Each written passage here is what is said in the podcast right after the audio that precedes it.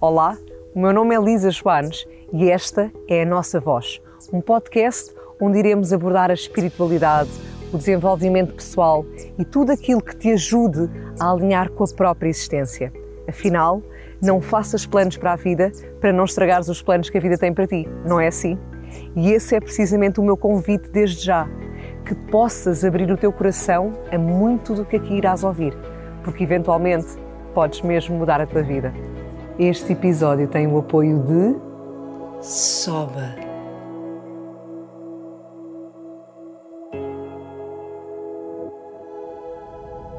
Ora, muito bem-vindos. Eu sou o Nuno, marido da Lisa, e hoje, ao contrário do que é normal, não é a Lisa que está deste lado de cá a apresentar o podcast, ela será entrevistada a pedido de muita gente que queria que ouvir a voz da Lisa, que, queria, que tinha muitas curiosidades, que queriam saber algumas temáticas e perceber um bocadinho mais uh, de várias questões que rondam aqui os seus corações. Então trouxemos aqui a Lisa para lhes, para lhes dar um bocadinho dessa luz que, tanto, que tanta gente quer ouvir. Olá, Lisa. Olá, Nuno. Então, temos aqui algumas temáticas. Sei que tu, normalmente, tu costumas perguntar quem és tu, não é? Quem está do lado de lá. Então, a primeira pergunta que te queria fazer hoje é exatamente quem é a Lisa. Bem, quase que em 20 anos juntos, quase tu sabes responder melhor do que eu, talvez. Na tua perspectiva, claro. Eu vou sempre trazer a minha. E sobre o quem sou eu, há sempre muito a dizer. Um, e eu já aprendi uh, com a vida, e já partilhei aqui também neste podcast, que hum, uma vez em meditação, a voz disse, uma voz que costumo ouvir, disse mesmo para não nos reduzirmos em palavreados ou em tópicos daquilo que nós somos e que vamos sendo nas diferentes fases da vida. Então, para não dizer que eu sou isto, A, B ou C, eu sou e ponto, não é? Nesse sentido, quase deixando a infinitude de possibilidades que o universo, o universo nos dá a todos nós, deixando que ele também me dê a mim. Então eu sei que eu, tal como todos nós, somos uma luz, somos uma parte de um todo e sei que estou aqui nesta vida atual para viver da melhor forma possível, crescer da melhor forma possível e uma coisa que aprendi por mim própria e que sei que estou longe de conseguir nesse sentido ser o melhor, mas sou o melhor possível também, é não deixar para a próxima vida tudo aquilo que eu posso cumprir nesta. Esta é realmente, se há a frase do não faças planos na vida para não, não estragares os planos que ela tem para ti, e que eu sempre estou constantemente a, a repetir no podcast, até na sua introdução, esta frase é uma frase que me marcou muito, fui eu que a adaptei do como é que é, não deixes para amanhã o que podes fazer hoje, mas eu senti mesmo, não deixes para a próxima vida tudo aquilo que podes viver nesta. E isso tem sido quase o meu mantra, o meu, o meu objetivo, sabes? O meu, o meu foco ali ao fundo. De eu posso confirmar, eu posso confirmar que é verdade. Tu és uma mulher intensa, que vive tudo, tudo uh, com toda a sua intensidade, com toda a sua força. Olha, temos aqui algumas perguntas, então daqui uma sai aqui uma primeira pergunta da Catarina, que gostaria muito que tu falasses sobre a maternidade. O que é para ti a maternidade? Como é que realmente tens, tens abraçado a maternidade? E és mãe de seis filhos, somos pais, né? tu és mãe de seis filhos. Como é que tem sido para ti essa experiência e como é que podes de alguma forma passar então a quem nos está a ouvir? Olha, eu costumo sempre dizer também que sou, se calhar, um bocadinho à parte do convencional, mas para mim a maternidade é mesmo das maiores bênçãos. Então, claro que tem trabalho, claro que dá trabalho, claro que há períodos em que não dormimos, em que o cérebro está cansado, o corpo está cansado, mas se tu me desses a escolher não ter os nossos filhos, ter outro tipo de vida uh, ou ter os nossos filhos, claro que isto pode ser uh, respondido, ah, isso é porque agora és mãe e os amas, mas não. Na perspectiva da mulher, do ser humano, da alma que eu sou, eu digo-te, eu teria todos os nossos filhos outra vez e, e, e desapego-me aqui da parte de mãe deles, do amor que tenho, obviamente, por eles, mas mesmo enquanto alma, porque a maternidade para mim tem sido uma grande escola. E tu sabes, não é? Aprendemos muito com os nossos filhos. Então, o meu grande desenvolvimento pessoal, acho que posso mesmo dizer isso, o meu grande caminho também se deve muito a eles. E não só nos espelhos que eles nos vão trazendo e nesses desafios que tenho que eu transformar-me a mim para conseguir uh, conversar com diferentes linguagens para cada um deles, porque depois são seis e obviamente seis pessoas diferentes, não só nessa perspectiva, mas realmente desde a pureza, desde a inocência, desde tudo aquilo que me permiti exatamente por ser mãe. Eu costumo dizer, a maternidade para mim não me acanhou, nem me impediu de nada, nem de dar a volta ao mundo, vender a casa, ir com todos com mochilas e que se lixe tudo o resto, não é? A maternidade, pelo contrário, fez-me ainda impulsionar mais. Porque se há alguma coisa que também aprendi com a vida, não foi pré-pensado, que se há alguma coisa que eu sei que estou a deixar aos meus filhos, entre mil defeitos da minha parte, uma coisa que eu sei que lhes deixo com humildade é seguir o coração deles. É? Eu sigo o meu. Então, se nós somos o exemplo, se nós aprendemos por imitação, se nós aprendemos, lá está, porque vamos nos modelando uns aos outros, isso eu sei que, que, que sou. Eu sigo o meu coração, com os meus defeitos, com os meus altos e baixos enquanto ser humano, mas eu sigo o meu coração. Então a maternidade ainda me incentivou a seguir mais o coração a viver mais tudo aquilo que eu quero viver e com eles ao meu lado. Porque eles, lá está, não eram um impedimento de nada. Pelo contrário, ainda me davam mais razões para viver tudo aquilo que eu queria abraçar, para viver com esse entusiasmo, tal como uma criança, porque a vida pode ser vivida assim. A Ruth Caldeira, quando esteve aqui no seu, no seu como convidada, disse-nos ali uma frase que eu não interrompi, que, era, que foi: Nós temos muita mania e o chip de que é só através da dor, ou maioritariamente é através da dor que nós damos grandes pulos de crescimento, mas também podemos crescer através do prazer. E eu, na altura, não interrompi, mas pensei: mas isso eu sinto que é o que eu tenho feito.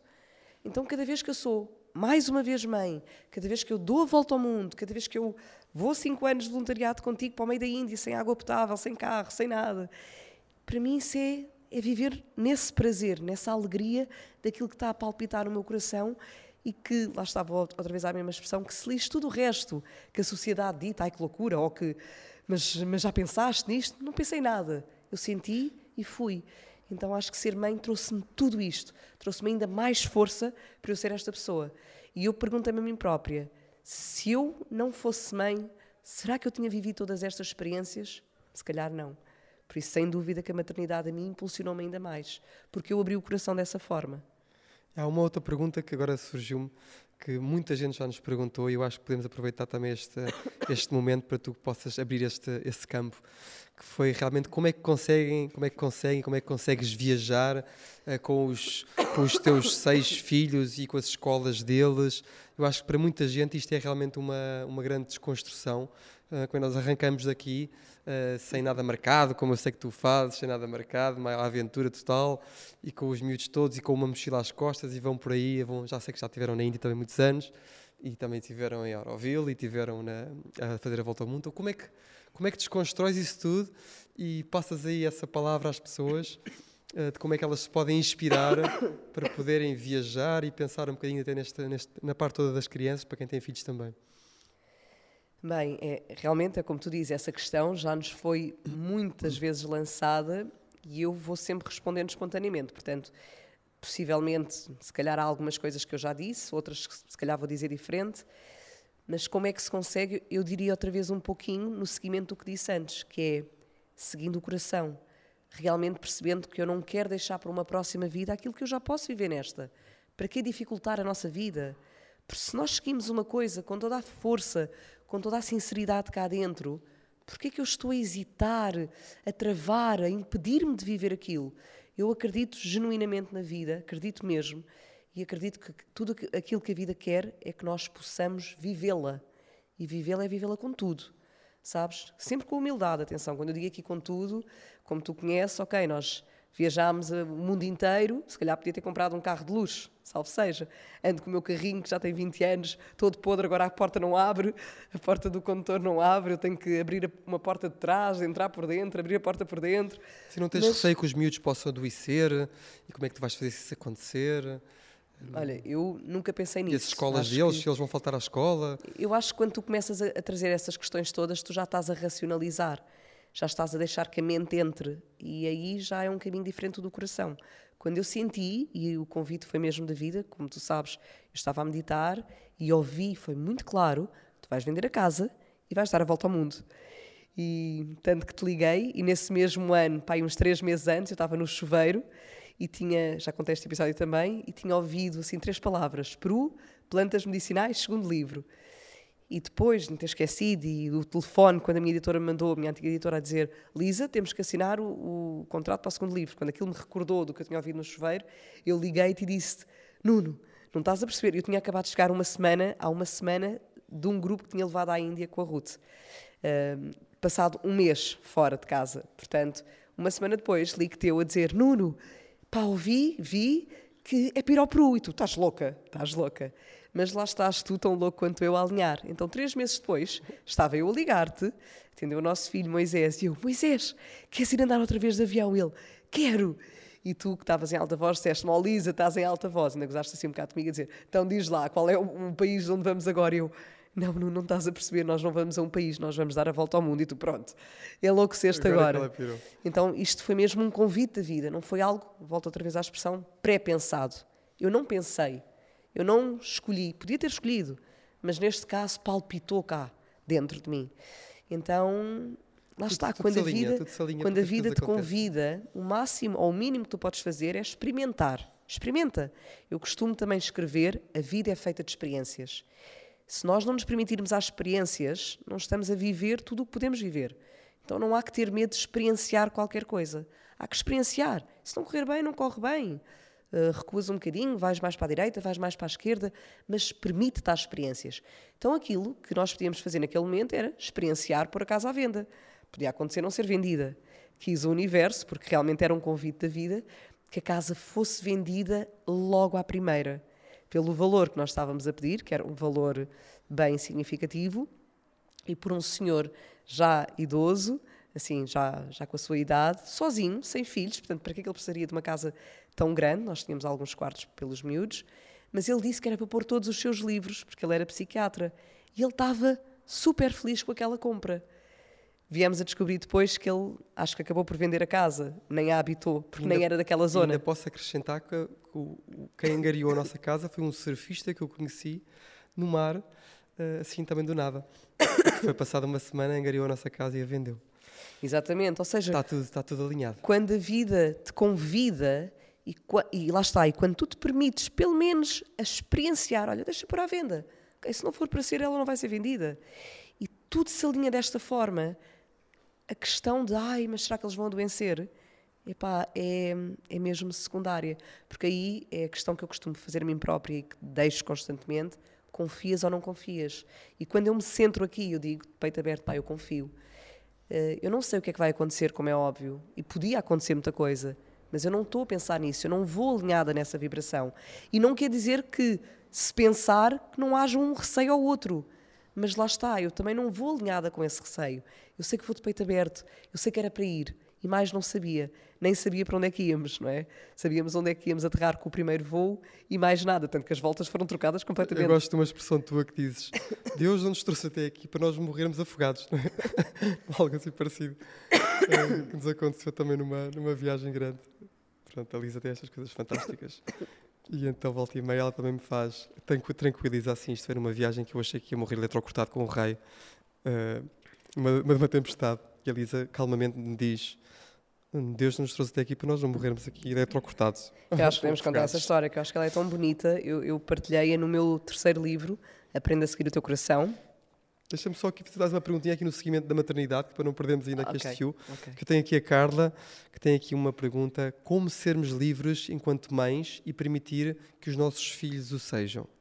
Eu voltaria outra vez à mesma coisa. Acho que para centrar e para resumir e para ancorar mesmo as mães, trazendo aqui um foco e às vezes trazendo muitas, muitas mensagens, eh, faz com que se dispersem mais do que trazendo uma bem firme lá está, como sermos livres enquanto mães, não é? É a questão. Para, para permitir também que os nossos filhos o sejam. Lá está, o que eu estava a dizer é nunca deixes de seguir o teu coração, Carla, neste caso para a Carla, mas para todas as outras mães e pais que nos ouvem, nunca deixem de seguir o coração. Os filhos não são impedimento de nada, pelo contrário, lembrem-se disso. Qual é o exemplo prático que estamos a deixar aos nossos filhos? Estamos a viver de verdade ou estamos a dizer-lhes Por outras palavras, amanhã, quando forem vocês os adultos, deixem de viver também o que sentem, porque têm que trabalhar, têm que cumprir, agora já estão nesse trabalho, fiquem até ao final da vossa vida, ou seja o que for, não é? Qual é a mensagem que estamos a, deixar na prática, no exemplo? E mais do que palavras, volto a dizer, as crianças e nós todos aprendemos pelos exemplos. É isso que nos inspira, é isso que nos impulsiona. E por isso é que eu incentivo sempre todas as pessoas, e não é clichê nem é conversa, é mesmo aquilo que eu acredito, está bem? Eu, eu, falo de um ponto que é só a minha visão, vale o que vale, mas é a minha visão, é a minha verdade. E tu que estás ao meu lado sabes que se for preciso subir a montanha, subimos a montanha. Olha, com os miúdos todos fizemos a busca de visão, portanto, é, é lá está, é, é não nos impedirmos de viver as experiências. E a melhor liberdade que podemos ter na maternidade é essa, seguindo o nosso coração, seja sermos livres o suficiente, liberdade no sentido de ter essa coragem, que já está traduzido a palavra coragem, que é corte, coração, mais agem, agir, portanto, agindo com o coração, que possamos sempre ter a liberdade de ter essa coragem, de agir com o nosso coração. E esse é o melhor exemplo que podemos dar para os nossos filhos também virem a ser pessoas, almas livres, seguindo depois aquilo que eles sentem e experienciando aquilo que eles vierem experienciar, aprendendo com os seus próprios processos, porque nós não nos estamos a impedir de aprender com os nossos. É uma grande verdade. Posso partilhar a, a, a história? Sim, a pergunta, eu acho que vou fazer uma pergunta que vai dar para tu partilhar dessa história, que é a mesma que estava aqui. Como, isto é uma, é uma pergunta da Kátia, como, como nos libertarmos de coisas que sentimos que nos estão a prender? Então eu acho que aqui podes ir buscar a fé. Eu senti que, na verdade, a fé é uma das formas de nós nós muitas vezes nós nos fazer o detachment, não é? Fazer este desapego das coisas. Então, não sei, se tu achares que faz sentido. Como nos libertarmos de, de algo que nos está a aprender? coisas que, nos, que sentimos que nos estão a aprender. Eu, eu aí diria também que se eu já sinto que há qualquer coisa que me está a aprender, é porque já não é para permanecer exatamente assim como está a ser. Então, isso já é certo em mim pessoa pode querer duvidar, pode querer uh, ignorar, pode tentar uh, remeter para debaixo do pano, mas efetivamente o seu sentir já é claro, ela está-se a sentir presa ali. Então, se eu me estou a sentir presa ali, como é que eu, como é que eu poderia fazer diferente? E, e depois, esta questão do apego é, é muito delicada, como é óbvio, mas lá está outra vez. Se nós não nos permitirmos viver nesta vida o que viermos viver, estamos a deixar para as próximas e no fundo não estamos a, a, ajudar também o todo que é a humanidade, porque nós precisamos é de mais exemplos a viverem as suas verdades, a libertarem-se daquilo que sentem que já sendo uma prisão e a seguirem noutra diretriz que sentem que está mais alinhado ao que o coração delas, a alma delas lhes pede neste momento atual.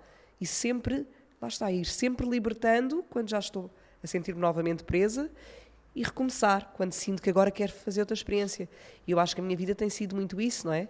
Eu já larguei muitas vezes muitas profissões onde eu era feliz e eu sublinho esta parte porque eu acho que é muito importante, porque às vezes nós largamos quando já não estamos felizes, mas eu era feliz a fazer o que estava a fazer, mas eu senti que queria outra coisa. A vida estava-me a levar para outra coisa. Eu dei aulas de ginástica e de repente estava a estudar homeopatia e eu achava que não ia dar consultas clínicas porque não queria estar muito tempo sentada. Olha, curiosamente fiquei horas sentada em clínica e agora estou sentada aqui no podcast. Um, e de repente a vida levou-me para a meditação e de repente lá estava eu a dar meditações e de repente levou-me a uma escrita de um, de um, livro e de repente já foram quatro e de repente levou-me à Índia a fazer voluntariado e a largar sempre os empregos que tinha ui, cá em Portugal e nesse sentido isso foi sempre esse desapego, mas porque, pondo na balança, o meu coração falava mais forte e eu procuro escutar esse coração. Pelo menos acho que, sem pensar, eu tenho estado alinhada aí, esse tem sido mesmo a minha bússola. E volto a dizê-lo de um ponto de humildade, porque para mim é mesmo muito bonito, sabes? É, é, com, é quase com essa pureza de criança outra vez, e no ponto mais simples de, todo, de todos, porque depois tu também sabes que sou uma pessoa muito simples, não é que precise de grandes condições. Nós, mesmo na nossa volta ao mundo, dormimos no comboio, dormimos no avião, dormimos no autocarro, dormimos no chão, também dormimos no hotel, dormimos onde fosse. Isso não era o impedimento de nada. Uh, deixávamos que a vida acontecesse e não eram as condições exteriores que nos condicionavam. Nós estávamos a viver e a vida era o mais importante. Então, para mim, isso também tem sido, acho eu, maioritariamente, essa grande bússola, a vida. Mais do que apegar-me a qualquer coisa. Mais do que a pegar-te ao hotel de 5 estrelas ou a, ou a pulseirinha, tudo incluído, não é? é? Também não tínhamos budget para isso, senão a viagem era, não era um ano ah, e meio. Seguramente, seguramente quiséssemos também tínhamos, mas é isso. É, são é? prioridades, não é só o que nós vivemos. Eu também o senti dessa forma como tu. Portanto, se, tu, se eu e eu acho tu ainda que mais. gostamos mais da aventura do que ficar de repente com tudo incluído. Sim, sim. Nós, atenção, mas é válido e um dia hei de durar que tu me ofereças uma pulseirinha com tudo tá, incluído. Já é para breve, é para breve, está quase. Olha, vou continuar então Pera, aqui. Então Querias fazer uma partilha sobre, a, sobre essa história, eu acho que esse episódio é tão bonito. Ah, claro que há sempre mil episódios que podem ser partilhados. Na verdade, eu acho que há muita gente também que gostaria mais de saber como se alinhar com a sua própria fé. Eu próprio já ouvi algumas pessoas a fazerem mais algumas perguntas sobre esse tema, portanto, força, faz essa partilha. Olha, eu, a fé para mim é também daqueles temas que eu não sinto fora de mim, como se fosse uma palavra ou um conceito. Eu realmente sinto de dentro e, e digo isto outra vez com humildade nesse sentido de confias ou não confias. Quando chega a hora e eu sinto, pá, eu confio, queres ou não queres viver isto? Eu digo, pá, eu quero, então eu vou. Não é? Eu não sei o que é que vai acontecer, ninguém sabe, ninguém controla. Mas não controlando e não sabendo, tenho duas possibilidades. Ou vou e vivo, ou não vou. Essa aqui é a mesma chave, é não controlar, acho eu. Essa também. E depois, para mim, uma outra frase, talvez feita, mas que a mim me serve completamente, é, para mim o maior arrependimento é daquilo que eu deixo de viver enquanto posso. Então, eu não é nessa ansiedade, atenção que estou a responder a isto, mas é realmente tendo essa consciência de que eu uh, não é que me fosse arrepender, mas eu permito-me ir a essa experiência quando a sinto firmemente no meu coração. E depois também aqui o coração, para mim, palpita-me de formas diferentes quando há pura alegria, quando há pura. há uma, uma palpitação que eu sinto mesmo alinhada, de repente todos os sinais conspiram nesse sentido, tudo, tudo te traz esses sinais, eu sinto que é para ir, eu sinto que é para viver. E às vezes há outras palpitações de coisas entusiastas, mas que de repente a própria vida se vai encarregando de esmorecer a coisa. Então, se calhar não era para ser ainda. Não quer dizer que não seja mais tarde. Mesmo este podcast, eu tinha pensado em fazer um formato podcast há dois anos. E de repente uh, lancei a jornada Segue o Teu Coração, Aprenda a Seguir o Teu Coração, e enverdei de outra forma. Começou a pandemia, etc. Tínhamos acabado de chegar da volta ao mundo. E quis, dois anos depois, quis a vida, que eu, já grávida agora do nosso último filho, sentisse aí com a tal força e firmeza e com a tal palpitação, agora, grávida ou não grávida, é para fazeres com tudo. E depois lá está. O que é que queres? Pá, não sei bem. Sei que quer passar umas mensagens, sei que quer aqui um espaço em que gratuitamente podemos levar mensagens bonitas a todas as pessoas e contribuir para essas perspectivas diferentes nela, delas e com essa consistência semanal ir cutucando e tocando e, e aconchegando o coração destas pessoas. Então caminhamos construtivamente todos juntos. Isso era o que eu sabia. Até onde é que queres fazer o podcast? Pois não sei. Uh, o que é que vais fazer a seguir? Quem são os convidados? Pois também não sei, vou sentindo. Então deixando muito que a vida me mostre, que o coração me mostre. E quando eu senti que já não é para ser, é porque já não é para ser. É porque se calhar é para ir fazer outra volta ao mundo. que, que, medo. vou fugir daqui. Mas olha, então deixa-me lá ir a esse episódio. Eu acho que pode ser bonito e não querendo, obviamente, roubar tempo às perguntas, vou tentar resumir. Um, nós estávamos a dar a volta ao mundo e estávamos no Uruguai. E uma das coisas que eu tinha proposto levemente, porque lá está, não era uma imposição, não era um temos de, mas era um we must do, se pudermos, era se passássemos por alguns países que tivessem centros uh, geometricamente muito fortes. Energéticos, são um centro energético da Terra, não é? Sim, que são centros energeticamente da Terra e geometricamente muito especiais, exatamente por, esse, por essas energias, uh, eu gostava de visitar com a família toda. Então, quando chegámos ao Uruguai, nós viemos de autocarro do Brasil, portanto, nós descemos o Uruguai. Tu fizeste anos nesse dia em que, aterra, em que aterramos, ou seja, em que chegámos do autocarro. Lá tivemos nós na praia, tivemos as nossas aventuras, continuámos. Fomos, fomos a Del Diablo, fomos. Fomos a Cabo Polónio, a maior reserva de leões marinhos da América do Sul. Chegámos à capital e eu disse: pá, por favor, não vamos embora do Uruguai sem ir só à ponta oposta do norte, portanto, totalmente para cima outra vez, e a ponta oposta, que eram cerca de 12 horas de autocarro noturno, ou 10, 10 a 12, pá, não podemos ir embora sair ali, ok? Só são 12 horas de viagem, com os miúdos todos, mas vamos a dormir e bora lá. Mas sabes o que é que vai acontecer lá? Não faço a menor ideia, não sei, nem fazia a menor ideia como é que era. Nunca. E chegámos lá e reparaste, até foste tu. Chegámos lá por magia. Passado as 12 horas, ou o autocarro, chegámos lá e tu reparaste que esses dois ou três dias que nós tínhamos, antes de regressar à capital, e aí sim tínhamos reservado um voo para a Patagónia. Então, antes de chegarmos à capital, nós tínhamos dois, três dias ali naquela zona e ia estar a chover. Mas amanhã, por exemplo, não me recordo se era hoje, se era amanhã, haveria um período de cerca de uma hora ou duas em que ia estar sol, ali por volta das quatro da tarde, disseste-me tu. Curiosamente, lá está, nunca é curioso, é a vida a trazer-nos essa certeza que é para ir. O hotelzinho, essas casinhas que nós estávamos a alugar, que era um hotel, que alugámos quando chegámos no momento, oferecia bicicletas a todos os que estavam a arrendar esse, a fazer a noite, incluindo bicicletas de crianças. Portanto, nós encontramos forma de ir até esse ponto, geometricamente e energeticamente muito especial, ali no Uruguai.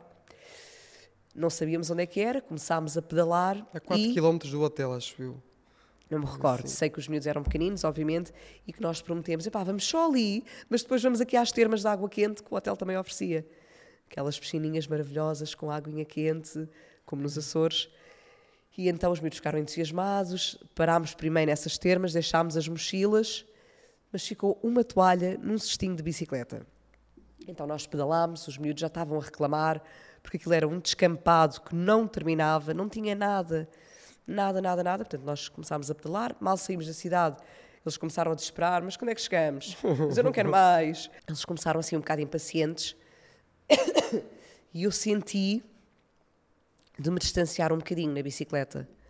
Portanto, distanciei-me, fui um bocadinho mais para a frente, deixei o Nuno para trás com os quatro miúdos, na altura eram só quatro, e nesse momento eu lembro-me de olhar para o céu e no céu já se avistavam umas nuvens e o sol ainda raiava uns raios muito bonitos que contornavam as nuvens com um dourado daquele mesmo celestial, aquele tipo dourado que nos relembra uma luz divina. E eu, naquele momento, com aquela luz, senti-me imediatamente conectada a Jesus. Senti, não é? Não vale a pena racional, racionalizar sobre isto. Isto foi algo muito instantâneo e sentido. E como eu senti aquele alinhamento, eu entrei tipo numa outra frequência, vou dizer assim. Portanto, os miúdos já podiam estar a reclamar, ali atrás com o Nuno, que também obviamente facilitava, mas eu de repente eu já sabia que era para continuar. Fosse quantos quilómetros fossem e fosse para ir dar aonde fosse, que eu não sabia onde era. Então nós continuámos a pedalar, descampado e descampado e descampado, até que finalmente, não sei quantos quilómetros depois de descampado, encontramos à direita uma espécie de portão de madeira que ia dar para a continuidade do descampado, mas agora para a direita. Mas curiosamente, esse caminho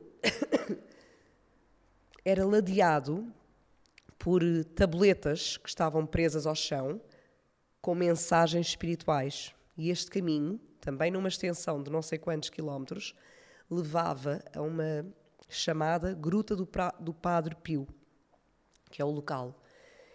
E hum, não é uma gruta, é uma espécie de cubículozinho, uma coisa quadrada, com um gradeamento à frente, portanto a pessoa nem pode entrar.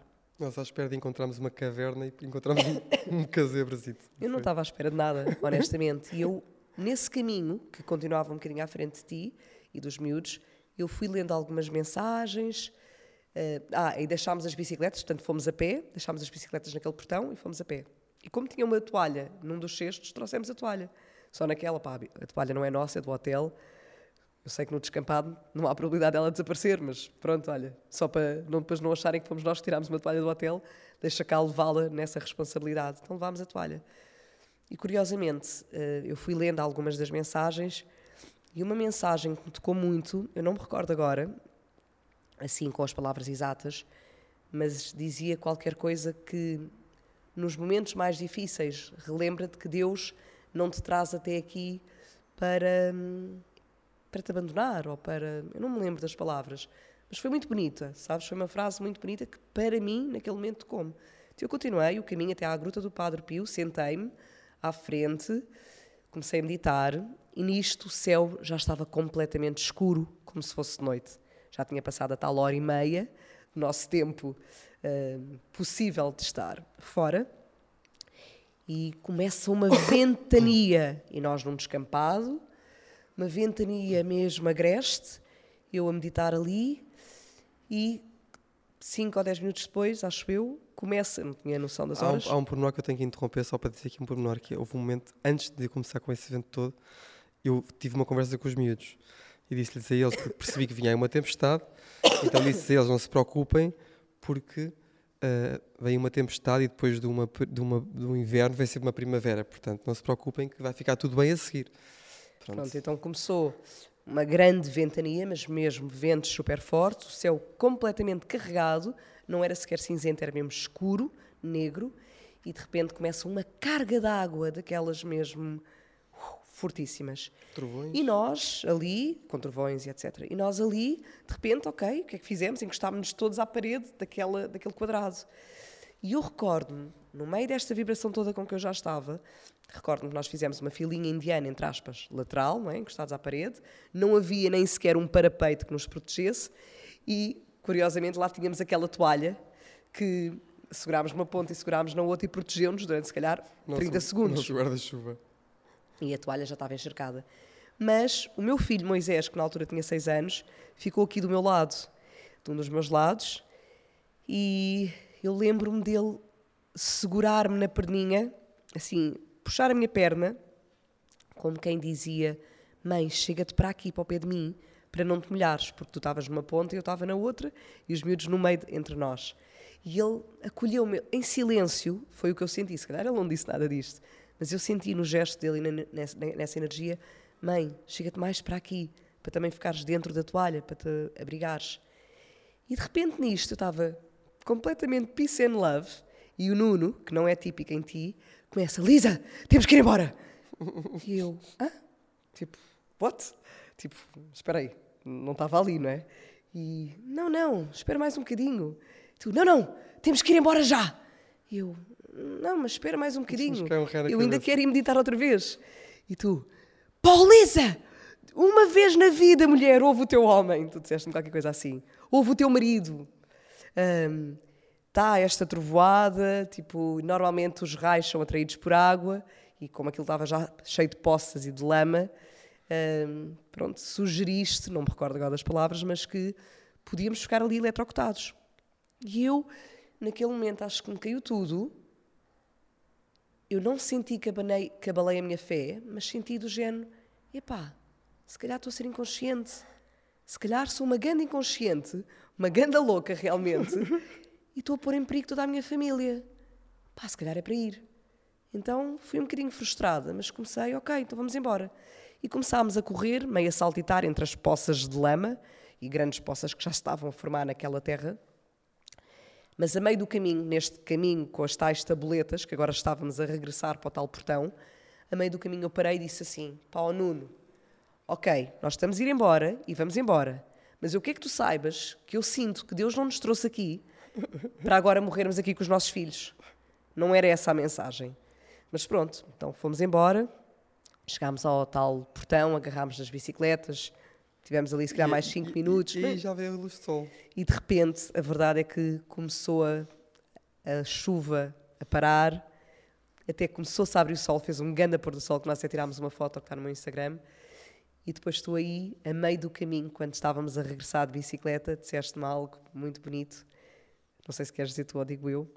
Que foi exato isso. Que eu tinha perdido Lisa, tu não sabes, mas enquanto tu estavas a ir, eu ia observando que o céu estava a ficar carregado e que vinha aí uma tempestade. E até, disse, até fui eu que disse aos nossos filhos: Filhos, depois da tempestade vem sempre a bonança, ou depois do inverno vem a primavera, portanto, está tudo bem, não se assustem. E de repente fui eu que abanei, abalei a minha fé. Obrigada por me teres trazido aqui, porque eu recebi uma grande mensagem. Então foi assim muito bonito. Neste caso, pronto, foi assim, mas podia ter sido ao contrário, como é óbvio, não, não estou aqui a querer nenhum protagonismo. Mas acho que esta história é tão bonita porque nós muitas vezes na vida nós estamos a ser conduzidos, dão-nos tantos sinais Para mim foi as nuvens. Aliás, para mim foi a possibilidade de haver um autocarro noturno que nos levasse até aquela cidadezinha.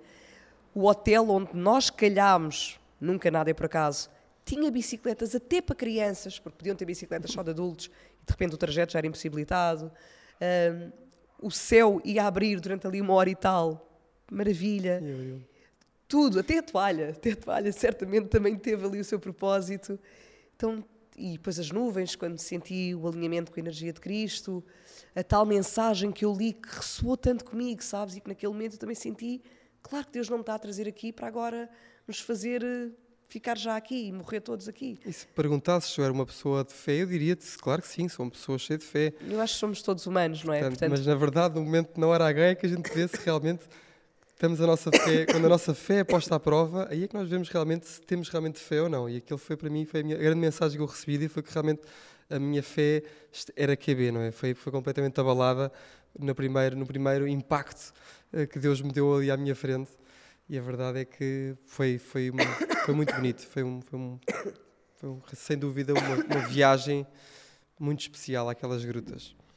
Muito e obrigado mais uma vez aqui em direto por teres também. esta mensagem. Lá está, se não tivéssemos, se calhar, os nossos filhos todos, e se a vida não tivesse sido tudo o que tem sido, se calhar eu não, também não tinha vivido esta experiência. Então, Sim. volto a dizer, há que nos permitir a experiência. Eu não sei o que é que vai sair dali, mas eu também não quero controlar. E, e para mim é tão bonito, é mesmo é mágico, é mesmo magia, porque de repente quando tu és surpreendida com a nuvem, com a toalha, com a bicicleta, com tudo, porque tu não programaste, tu sentes mesmo que é a vida a levar-te e tu sentes mesmo que são presentes da vida para ti. E pelo menos na minha visão e no meu sentir, porque é de experiência pessoal, viver a vida assim é maravilhoso. É, é dizer como não sorrir para a vida, como não saber que ela sorri de volta porque ela sorri. Então, desta mensagem, desta, deste, desta nossa experiência, deste, porque podíamos ter trazido outro qualquer, o convite que eu deixo às pessoas é exatamente isso: é confiem mais na vossa fé, estejam mais atentas àquilo que vocês sentem, validem o que estão a sentir, porque às vezes nós sentimos, mas depois não validamos. Então depois andamos a perguntar: ah, como é que eu posso saber se estou a sentir? É validando. E, e eu ensino isto na jornada do Segue o Teu Coração. Também, não é? Dar um passo. Sim, eu ensino isto, por isso também não me quero alongar aqui, mas dizer que quanto mais nós trabalhamos esses caminhos, tanto neurológicos, portanto, tanto a nível da mente como a nível do espírito, mais este caminho começa a ser o nosso caminho. Portanto, se no início até era difícil seguir o coração, por exemplo, para alguém, quanto mais o faz, quanto mais valida o que sente, mais isso torna-se o seu automático. Porque o ser humano é um, é um animal de automatismo é a forma como o nosso cérebro adquire, adquiriu para poder processar as milhentas, as milhões, milhares de funções que fazes e processa em todo, a cada segundo para nós não estarmos travados antes de fazer cada função. Imagina, tipo quase robô. Então ele, para ser rápido, ele tem que automatizar muitos processos para ser eficiente. Sim, sim. Porque senão muitas vezes o instinto de sobrevivência não nos permitia sobreviver. Claro. E isto não remetendo tudo ao cérebro, porque o coração tem uma energia eletromagnética muito superior ao cérebro. Aliás, é o, é o órgão de maior uh, magnetismo do próprio corpo. Portanto, reparem, nós andamos mesmo enganados a achar que a razão é que sabe. Não é verdade. Uh, no entanto, não entrando por aqui, a verdade é esta mesmo. Quanto mais nós também nos permitirmos dar voz ao que sentimos no coração, mais automatizamos essa forma de viver, de viver a vida, hoje. Hoje, no sentido da vida atual. Não é na próxima. Na próxima também pode há, ser. Há aqui uma comparação com os elementos que eu gosto de comparar e acho que é uma grande verdade, que é o, o coração é água e a mente é o vento. A água que é a vida, não é? E o vento que é aquele que traz e leva e leva e traz. E muitas vezes a mente faz-nos essa, traz-nos um bocadinho essa, essa, essa, essa ideia, não é? Como o vento. E estão todos certos, não é? E todos são importantes mas realmente não dar primazia a um em prol do outro. Sim, o vento também é, tão importante, ele Exatamente. faz semear as, as plantas, no entanto, Exatamente. Uh, é, é, diferente da água. Então vou deixar aqui mais, uma, mais umas partilhas, mais umas perguntas que, que temos aqui. E uma delas que eu também achei aqui muito interessante é da Marta. Como é que consegues ouvir ou sentir os sinais que o universo te dá? E como é que sabes que o sinal é do universo? Eu acho que há muita gente que se baralha com isto. Ah, mas será que isto é a mente ou será que isto é o universo a falar comigo? Eu acho que muita gente tem, esta, tem realmente esta, estas dúvidas. Então, como é que tu trazes esta. Como é que tu respondes a esta Olha, pergunta? Quando é a mente, nós entramos em SES. Vem mesmo, ah, mas será que? Ou será que? Ou e se acontecer isto? E se não acontecer aquilo? Portanto, aí, se derem por vocês já com SES, ou com será que, uh, já estão na mente. Aquilo que vocês sentem é mesmo sentido. E os sinais da vida, se calhar até indo realmente ao encontro da história que acabei de partilhar, os sinais da vida são como pequenas dádivas, como se fossem pequenas flores que a vida nos vai trazendo e que trazem mesmo essa magia, essa pureza, essa beleza e que de repente te facilitam o caminho te levam a continuar nesse caminho, porque é para ser. Se a vida começar ali a mostrar-te hum, muitos travamentos, talvez das duas uma, ou porque há ainda qualquer mensagem que está a precisar de ser entregar, entregue, ai não, integre antes de avançar, ou porque realmente não é para avançar por ali. E aí precisamos de tempo, possivelmente para sentir o que é que é, mas não continuar a teimar onde a vida nos mostra que não é para ser. Mas quando a vida nos mostra que é para ser, lá está. A casa vende-se à primeira. As não, bicicletas não nos põem pedras no caminho, não é? Não nos põem pedras no caminho. Até podem trazer pedras no caminho. Hum. Até podem vir. Mas eu também acho que nos trazem ferramentas para ultrapassar as pedras. Ou pelo menos que nos trazem forma de nós próprios irmos em busca dessas ferramentas. Porque possivelmente o nosso processo de crescimento também nos leva a ir à, em busca dessas ferramentas. Então é tudo muito sensível, depende do contexto e da situação e da pessoa em si, mas lá está. Quando tu sentes, quando, quando é da vida, é sentido. Eu posso também dar só este, este exemplo que nos aconteceu quando nós vendemos a casa. Uh, o rapaz que eu falei há pouco de que estava a surfar, eu estava no surf, eu raramente tive sensações destas de querer falar com uma pessoa. Dizer, pá, aquela pessoa tem, não sei, parece ter um bom coração, gostava mesmo de falar com ela. E não aconteceu. Ou seja, eu estava no mar, acabei por sair da água, acabei por não me cruzar com ele. E quando estava a vestir o fato, a tirar o fato e a vestir-me para me ir embora, ele tinha o carro estacionado ao lado do meu. Então a verdade é que a partir daí eu comecei a falar com ele e ele depois disse-me que era angariador imobiliário. Um, e tu disseste, olha, eu disse, eu quero vender, olha, eu queria vender a casa. E ele angariou a nossa casa e, coincidência ou não, depois acabou por me vender a casa passado uma semana. E, portanto, às vezes são esses sinais, como estavas a dizer agora, às vezes não são pedras, mas às vezes estão escondidos, não é? Como é que, neste caso, foi aquela pessoa que, pronto, estava ali. E aqui, outra vez, essa espera, questão, quase. pelo menos é o que me está a vir agora, de tu podias não ter dito. Não disseste quando estavam a surfar, de repente a vida trouxe outra oportunidade porque o carro estava ao lado do, do Sim, carro dele. Podia não ter falado. E podias ainda assim ter escolhido não falar. Portanto, isto, voltando a trazer aqui, porque é importante também termos essa consciência, a vida dá-nos sempre essas aberturas e vai-nos sempre dando esse colo, essa sustentação, dá-nos o caminho para nós pormos o pé. Mas ainda assim, naquele momento, nós podemos não fazê-lo. Lá está. Usando a expressão que eu tenho usado, tu podias não ter permitido a experiência de falar com esta pessoa. Tipo, ah, que estupidez, agora vou falar com este rapaz. Por exemplo, podia ter sido. E quantas pessoas assim se condicionam? Sim. Portanto, é realmente, se calhar, permitir-nos mais a experiência, trazer esse foco lembrar, se calhar, deste pequeno ponto que estou aqui a trazer. Realmente a vida são experiências. Se eu me impedir de viver essas experiências, eu estou-me a impedir da vida no seu esplendor. Não estou a dizer no sentido louco da coisa, estou a dizer no sentido mais genuíno da coisa. De viver a experiência que eu estou a sentir que quero, de viver alguma coisa que está-me a ser pedido. E, e, para mim é muito importante aqui uma coisa também, que é, dentro daquilo que eu quero, há aqui, eu, eu não é que penso nisto tudo, mas se as pessoas me perguntarem, eu digo-lhes assim: então, mas e se aquilo que eu quero for mal para alguém? Esta é uma questão que já me fizeram e eu acho que é muito pertinente. Que é, se aquilo que eu quero é bom para mim, não faz mal a ninguém, não tem o intuito de magoar ninguém, não é nesse sentido, nem nesse contexto, nem sobre esse propósito ou proposta que eu estou a querer implementar certa coisa, então eu posso fazê-lo. E isto não quer dizer que, obviamente, por exemplo, podiam achar que, então, mas se fores dar a volta ao mundo, de repente a tua mãe ficou cá, ficou sozinha. Claro, mas aqui lá estamos nós em apegos e etc, não é? Não estou a falar nisto, mas o ir dar a volta ao mundo não magoava ninguém. Por exemplo, não é? Estou a dar este exemplo agora, podia dar outro qualquer. Portanto, quando alguma coisa que vocês querem com todo o vosso coração e se tiverem receio de, ah, mas quer dizer, por, porquê eu? Porquê que poderia ser eu a querer? Então, mas espera, isso vai magoar alguém? é o teu propósito magoar alguém? Não, não, eu, eu sinto que é para fazer isto. Isto alegra-me, isto motiva-me, eu sinto-me a, a sorrir, isto traz-me energia. Essa é outra coisa também, para mim, outra bússola. Acrescenta-me energia, então é porque é genuíno. Se me rouba energia, não, não está a ser verdadeiro. É qualquer coisa que eu estou a querer, se calhar mais mentalmente, mas está-me a desgastar. Então, se calhar, não é para ser já. Ou é para ser de outra forma.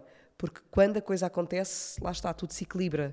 Não quer dizer que não haja momentos de cansaço e momentos em que tu tens que dar um bocadinho mais, mas, mas tudo se equilibra, tudo se torna possível mesmo.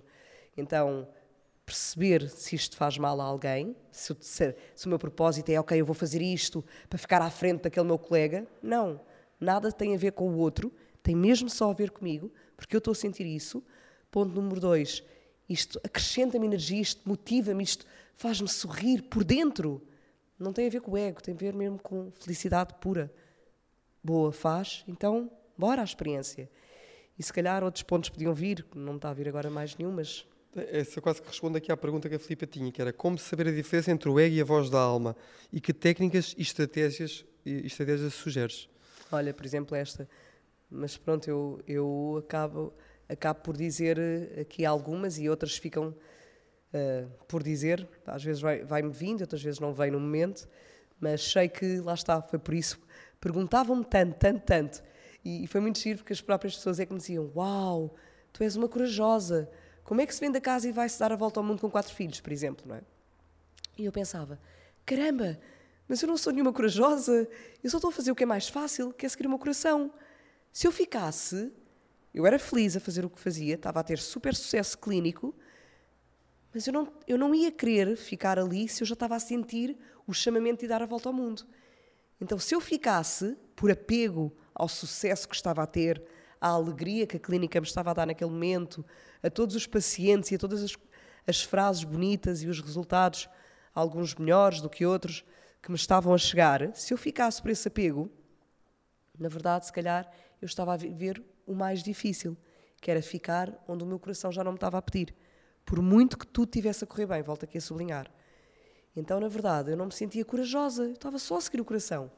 Até que entendi que coragem era aquilo que te disse cor, coração, agem, agir, agir com o coração. coração. Então, espera aí. Se coragem quer dizer isso, então sim. Então eu sou uma pessoa corajosa. E eu sempre achei que a minha palavra era liberdade. Então, hoje em dia eu acrescento que é que eu possa sempre ser livre ao nível da alma para manter a minha coragem, para manter esta vida seguindo o coração. E isso alegra-me, isso faz-me feliz, isso emociona-me. E, e, também cheguei a outro ponto que para mim foi muito importante, que é isto, se calhar aos olhos da sociedade, parece inconstante. Mas efetivamente eu percebi que esta inconstância para mim nutre-me tanto, porque para mim não é inconstância, é ir uh, realmente cumprindo as várias propostas que eu vou sentindo, os vários saberes que eu vou explorando, porque palpitam cá dentro. Então é, é permitindo-me a minha vida como eu a sinto pode não corresponder à sociedade, que se calhar nos remete a dizer que devemos ser uma profissão quase do início ao fim, se bem que hoje em dia acredito que cada vez mais neste caminho da espiritualidade esse conceito está a ser desconstruído e para muitas pessoas já foi desconstruído, mas realmente, se isso é ser inconstante, então eu digo que eu sou uma inconstante muito feliz, porque para mim isso é viver, sabes? É, e olha, até me emociona, até me as lágrimas aos olhos, porque eu sou feliz assim. E isso faz-me sentir sempre, mesmo agora com 42 anos, essa alegria de criança. E trago outra vez aqui o termo de criança, não no sentido um, menor que alguém possa atribuir à palavra, mas nesse sentido de pureza, de alegria perante a vida, de magia de viver, sabes, em que tudo é possível, porque realmente tudo é possível. Já o ditado diz, tu, como é que é? Uh, tudo é possível quando a alma não é pequena, ou agora não me lembro. É, não é bem assim, mas sim. Pronto, mas, mas lá está, então que possamos abrir o nosso coração, abrir-nos à fé, confiar na vida, E, e quanto ao ego, como é que eu sei se é o ego? Pois olha, eu acho que o ego seria mais racional, mais protetor, ou mais competitivo, ou mais voltado também para os outros. Se calhar o que é que os outros vão achar, este cargo profissional, como é que depois me vão tratar. Então, isto se calhar é eu querer mudar qualquer coisa na vida e atingir um outro cargo, porque os outros me vão tratar com mais respeito, porque qualquer coisa em que os outros vão validar de forma diferente. Então, eu estou no ego a querer alimentar-me da validação dos outros. E está tudo bem, o ego é protetor, não, não estou aqui a, a criar nenhum bicho-papão. Mas lá está, quando tu sentes no teu coração, e nada tem a ver com os outros, tem a ver mesmo porque tu sentes isso, tu tens essa vontade. Então aí nada tem a ver com o ego, tem a ver só com a tua experiência. E a vida é tua, a vida é de cada um de nós, não é? Realmente, eu melhor do que eu própria posso viver esta vida. Então, que não deixemos de a viver por outros. Sim. Aqui a Patrícia me pergunta como quebrar padrões. Epá, como quebrar padrões. Um, pois agora tudo é muito delicado. Eu sei que a Patrícia fez em relação ao patrão e à parte profissional. Eu só, só escrevi assim para tentar ser mais abrangente e entrar em padrões no sentido geral e em todos os contextos. E só trago, obviamente, da minha voz, da minha experiência, da minha aprendizagem, sem querer dizer que esta é a verdade universal, mas é a verdade do que eu, para mim é a minha verdade.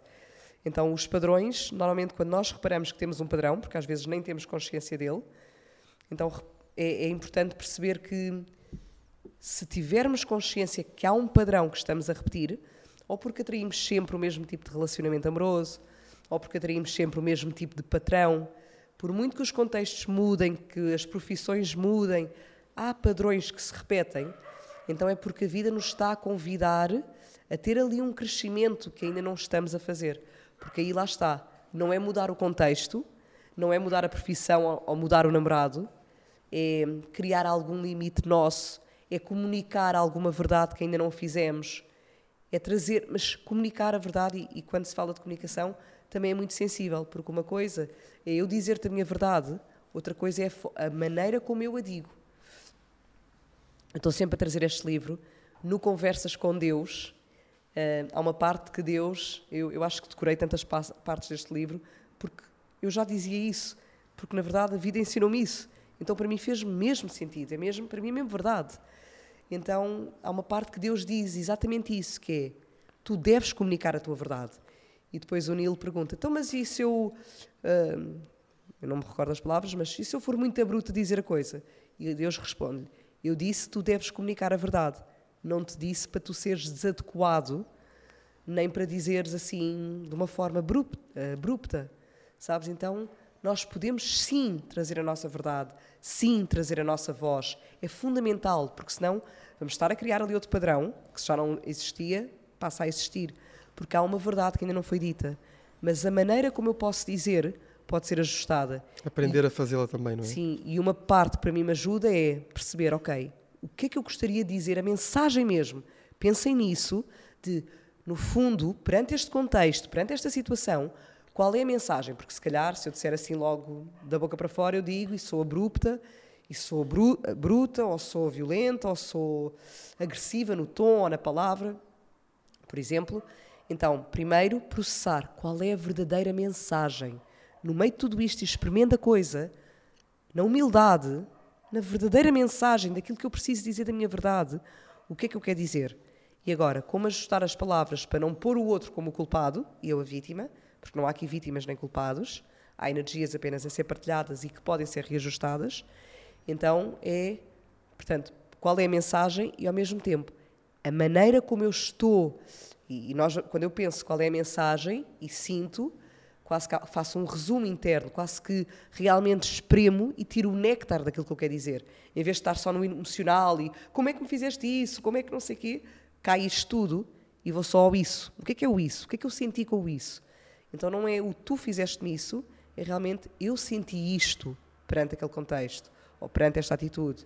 E, e mais do que palavras, é perceber a forma como eu estou agora a dizer, a energia com que eu me estou a sentir uh, nesse néctar que eu exprimi, é uma energia humilde, é uma energia que não pretende agredir o outro, mas sim simplesmente comunicar a minha verdade. Então, quando eu chego a este ponto, eu sei, ok, a mensagem está pronta a ser passada. Eu acho que isto pode ser uma ótima forma, como ela perguntava técnicas, já não sei se foi a mesma pessoa que perguntou, Sim. mas isto pelo menos foi o caminho que eu fiz. Não foi uma área, também é estudo, obviamente, muito deste caminho que eu tenho feito tem sido com muito estudo e muitos cursos e muitas formações, mas ao mesmo tempo eu costumo dizer que a minha grande mestre é a vida, porque quando te permites ir à experiência, tu aprendes com as experiências. Caindo ou não caindo, a seguir reergues-te e aprendes com elas. E já quase, quase aqui a terminar as nossas questões, tenho aqui também uh, a, Gabriel, a Gabriela, que pergunta como deixar o que não me pertence de forma tranquila ou sem culpa, ou e sem culpa. Eu voltaria a dizer o mesmo. Eu acho que estou aqui a resumir muito, mas volto a dizer, mais do que trazer milhentas respostas, não sei se é um termo correto, em que de repente nós ouvimos tanta coisa que dispersamos no meio de tudo e fica pouco, às vezes trazer uma resposta muito forte ajuda-nos a centrar. Então, nesse sentido, eu diria a mesma coisa: segue mais o teu coração, escuta mais, está mais atenta ao que tu sentes, permite-te experienciar o que tu sentes, permite-te cada vez mais caminhar nesse sentido, ir validando o que tu sentes e repara que começas a automatizar esse caminho. E repara como de repente toda a vida se começa a encaixar. E isto não quer dizer que corra tudo bem, mas quer dizer que ainda assim, quando qualquer coisa não corre logo bem, nós também conseguimos ter a percepção, desapegando do, do drama emocional, mas conseguimos ter a percepção de: espera, o que é que isto me está a querer dizer? O que é que eu ainda preciso de reajustar? Ou o que é que eu posso fazer? Ou o que é que a vida me está a sugerir aqui que eu ainda faça antes de dar mais um passo, por exemplo, não é? E tem sido sempre assim na vida, acho eu, maioritariamente em todas as questões, tentarmos ver o que está por detrás delas. Bem, a Carla ainda tem mais uma pergunta, mas talvez seja uma resposta semelhante, não é? No fundo, a Carla pergunta como é que enfrentas o medo. E não sei se tens, a, se tens uma outra é com fé. resposta através da fé. É com fé. Há aquela frase que eu amo, que, que eu trouxe um bocadinho, que é quando tu dás o passo, Deus coloca-te o chão. Sabes? Então não há que ter medo, há que ter fé. Acho que estamos a precisar de nos reajustar realmente a esse ponto. Não é vibrar no medo, é vibrar onde nós queremos vibrar. E nós queremos vibrar na fé, nós queremos vibrar no amor. Isso é a nossa energia original. Então é exatamente assim que eu acho que me vou reajustando. Eu não, não estou a pensar no medo, eu vou com fé. Agora, só para finalizar, tens alguma história ou alguma coisa que queres contar assim, sem ser a temática de alguém, de ti próprio queiras trazer? Aqui uma última. Sabes que eu, é curioso, porque eu, eu vou tendo a, essa sensação de que, claro, que há muitas pessoas que só me começaram a conhecer e a ouvir desde o podcast. Então não é que conheçam a história para trás, mas eu vou sempre achando que eu já contei, porque já contei noutros contextos. E então percebi, quando agora nos chegaram, me chegaram, iam-me iam chegando, a Lisa, mas eu também gosto tanto de ouvir assim, a Lisa de falar um bocadinho mais, uh, e agora abrir o espaço para trazerem algumas questões, e eu sei que tantas outras eu não trouxe todas, porque senão não, era um, um episódio muito prolongado, mas acima de tudo eu, eu resumia a isto, sabes? Mais do que trazer outra história, e trazer outra partilha, e trazer mais palavras, focar outra vez aqui, sigam o vosso coração, deem o passo alinhados na fé, confiam ou não confiam na vida. Então, se confiam, vivam-na, mas vivam-na mesmo e permitam-se a experiência e permitam-se viver nesta vida. Não deixem para a próxima. Está tudo bem deixar para a próxima, atenção. Está tudo certo, nós ainda certamente caminharemos umas quantas vezes mais, mas, mas vivam, vivam. E se calhar, para, para terminar, olha, já contei esta, mas vou contar outra vez. Também sei que deixei esta história num livro, é um conto indiano e que é muito bonito e que fala, no fundo, de fé e de humildade. Eu vou resumir. Está um caminhante, um homem indiano, que decide ir caminhar indo ao encontro de Deus. E ele não sabia onde é que estava Deus, mas ele sabia que tinha que se pôr a caminho. Então ele caminhava sem ter propriamente um trajeto, ele ia seguindo o seu sentir ele ia seguindo o seu coração, ele ia seguindo a própria vida. E ele caminhou, caminhou, caminhou e em tantas aldeiazinhas que ele ia passando na Índia, passou por uma de um guru. Tu já conheces a história? Passou por uma de um guru. E o guru uh, tinha ouvido falar deste caminhante que estava em busca de Deus, que é o encontro de Deus, então mandou-o entrar. Disse: Caro caminhante, ouvi dizer que estás a querer ir ao encontro de Deus. E o caminhante, honrado de estar na presença daquele guru, sabe o guru, uh, quanta honra poder estar uh, à sua frente. Sim, é verdade, eu caminho em busca de Deus. E, e o guru disse-lhe: Ok, muito bem. Então, olha, se por acaso encontrares Deus, pergunta-lhe quantas vidas faltam para eu me sentar ao lado dele. E isto aqui não é a minimizar nenhum guru, atenção, é, é o conto. Um, certamente que é já na próxima vida, mas ainda assim pergunta-lhe, uh, faz-lhe esta questão. E o caminhante disse: uh, terei toda a honra e será um prazer levar-lhe a tua questão. Uh, obrigada, caro guru, e prosseguiu a sua viagem. Caminhou, caminhou por entre vales e montanhas da Índia e vilazinhas e mais vilas, até que passou por um sapateiro. E um sapateiro super humilde, que também tinha ouvido falar deste caminhante e que também lhe perguntou: Caminhante, é verdade que vais ao encontro de Deus? E o caminhante disse: Sim, bom homem, é verdade. Olha, é assim, eu não te quero acrescentar nada ao teu próprio propósito, mas se tu puderes lembrar-te, já agora eu gostava muito que lhe fizesse uma questão. Isto se ele puder responder, porque eu acredito que Deus, obviamente, tem tanto para fazer que está tudo bem se ele não puder responder à minha questão. Mas já agora, se por acaso for possível e se tu te lembrares, pergunta-lhe quantas vidas faltam para eu me sentar ao seu lado. E o caminhante disse: Tudo bem, bom homem, então assim será.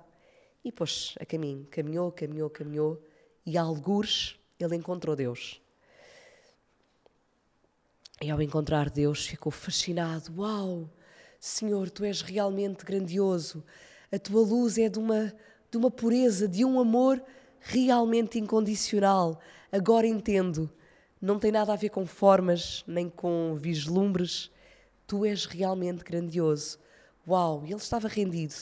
E antes que ele perguntasse alguma coisa, Deus disse-lhe: Bom homem, bom caminhante, um, antes que me perguntes, diz ao guru que faltam mil vidas para uh, ele se sentar ao meu lado. E ao sapateiro diz que será já na próxima vida que ele estará ao pé de mim. E o guru, o caminhante, ficou.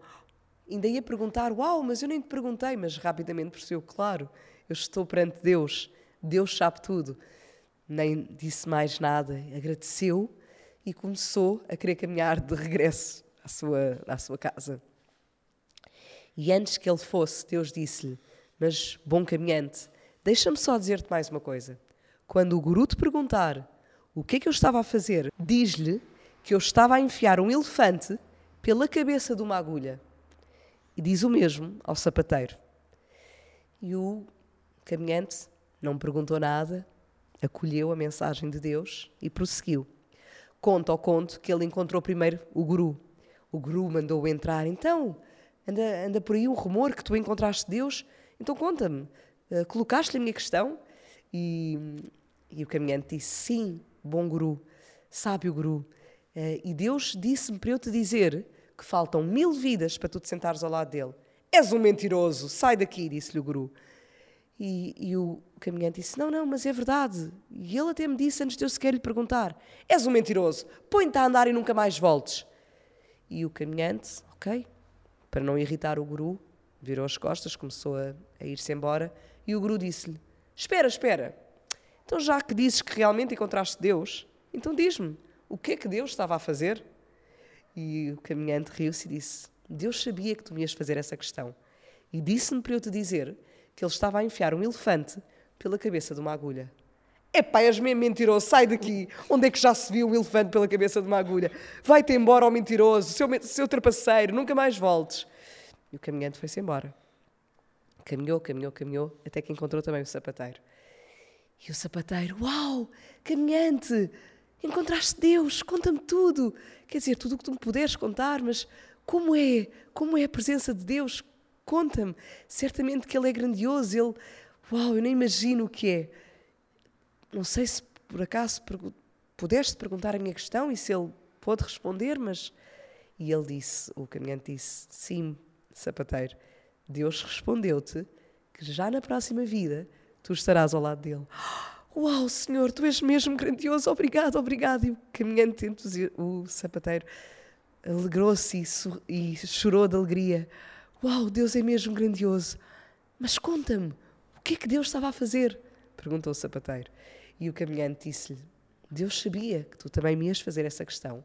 E ele disse-me para eu te dizer que ele estava a enfiar um elefante pela cabeça de uma agulha. E o sapateiro, uau, Senhor, tu és mesmo grandioso, realmente para ti não há senãos, não há impossíveis. Deus é capaz de tudo. E o caminhante olhou para ele e disse assim: Ouve lá, sapateiro, tu acreditas mesmo que Deus estava a enfiar um elefante na cabeça de uma agulha? Claro que sim. Já reparaste? Deus fez o mundo inteiro, fez todo o universo. E da mais pequena das sementes, Ele faz a maior das árvores. Deus é capaz de tudo. Então esta história para mim é, é, tão bonita, eu já contei sei lá quantas vezes e ainda assim me emociona e ainda assim vou travando as lágrimas, uh, não que as tenha de travar, mas para, às vezes para não alterar a voz, porque ela realmente fala de fé, fala de fé nesse sentido peito aberto. Nós temos a mania que a mente é que sabe e que nós racionalizamos e que por isso somos mais inteligentes. E eu acredito que a maior inteligência é aquele que sabe verdadeiramente viver a sua vida. Então, olha, aquilo que eu digo é deixem-se tretas, deixem-se de racionalizações em demasia e vivam, vivam de verdade. Sejam felizes. Acho que terminei com a mesma frase que a minha mãe disse, que é sejam felizes, mas basicamente é isso, sabes? É pá, vivam, vivam com toda a vossa verdade. Permitam-se à experiência. Pronto, não sei se, se a nossa Obrigado. equipa quer acrescentar alguma questão, abrindo aqui o espaço. Dizem que não, se calhar estão intimidados. Eu pensei, pá, tá bom, vamos ir embora para casa que está quase de noite, vamos para jantar. Pronto, tá olha, desse lado, muita gratidão, mais uma vez. Para mim, realmente, a gratidão é uma linda frequência, por isso nunca é demais agradecer, não é mesmo? Gratidão a ti, Nuno. Espero que tenham gostado. Partilhei do meu coração. Claro que muito mais podia ser dito. Deixo o convite de eventualmente juntarem-se ao Cego Teu Coração, que vai para a sétima edição, num ano 7 de Terra, e também foi graças a vocês que tanto me iam, iam dizendo, Lisa, quando é que fazes nova edição? Que também abriu o meu coração a isso. Portanto, vai começar em fevereiro, dia 7, num ano 7. Tenho a certeza que será muito especial e espero que tu também possas sentir de fazer mais uns momentos ao meu lado, nestas partilhas fluídas com grande aprendizagem e muita abertura de coração. Assim me despeço, desejando-te uma excelente semana e cá te espero outra vez. Um grande beijinho. Este episódio tem o apoio de Soba.